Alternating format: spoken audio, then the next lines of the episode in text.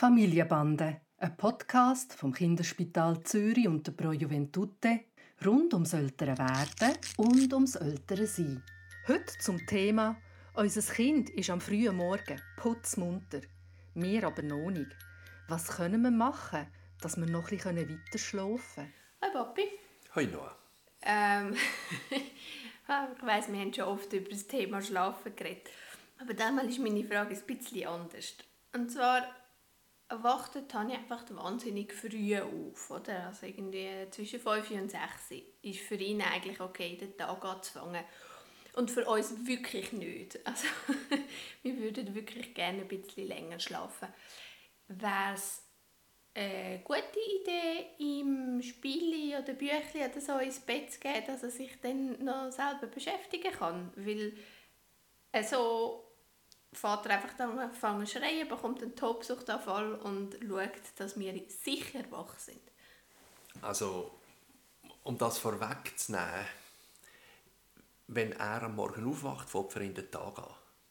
Und dass er sich meldet und ähm, etwas will, ist nur allzu verständlich. Und wenn das nicht gerade läuft, dass er dann äh, ein un also sein Unverständnis mit einem Tobsuchtanfall kundtut, kann ich nachvollziehen.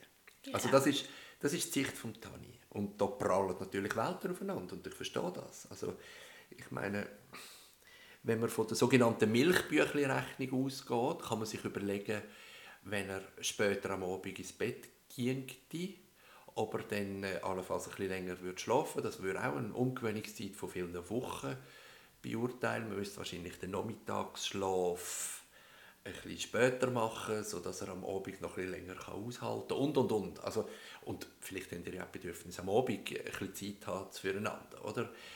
Aber ich kann nicht machen, und das ist auch nicht deine Frage, ich kann nicht machen, dass er am Morgen länger schläft, sondern deine Frage ist, was kann man machen, damit er ein bisschen länger euch ruhen Genau.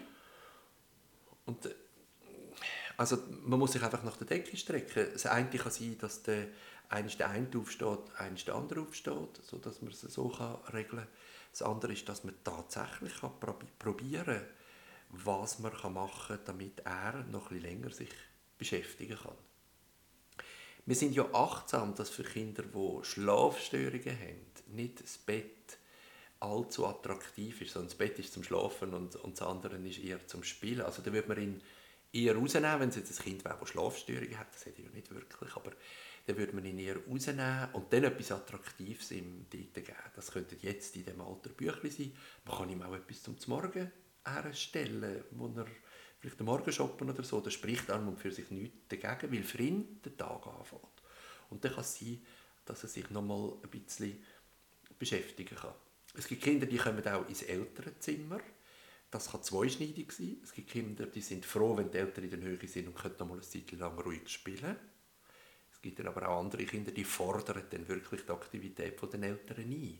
Und dann kommt man vom Regen in die Traufe. Und das muss man ein bisschen ausprobieren, was für ihn die bessere Version ist. Aber mit anderen Worten, ihm das Bett selber attraktiv machen ist eine schlechte Idee, weil das Bett lieber einfach nur schlafen sein und fertig.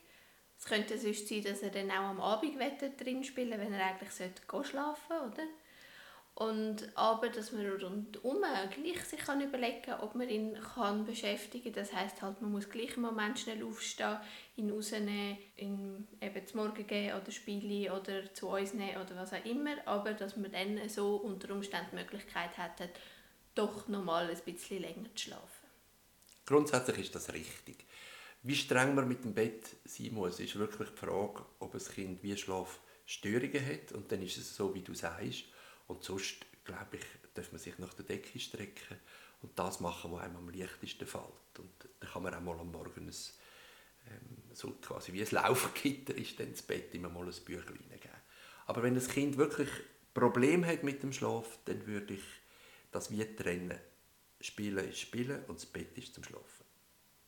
Und eine ganz kleine Frage, also wenn man jetzt gleich sich eben dafür würde entscheiden im Spiel in sein Bett hineinzugehen, dann sollte man das aber auch erst dann am Morgen machen und nicht schon am Abend, wenn er eingeschlafen ist, dort reinlegen, weil sonst würde es auch in der Nacht dann anfangen nutzen.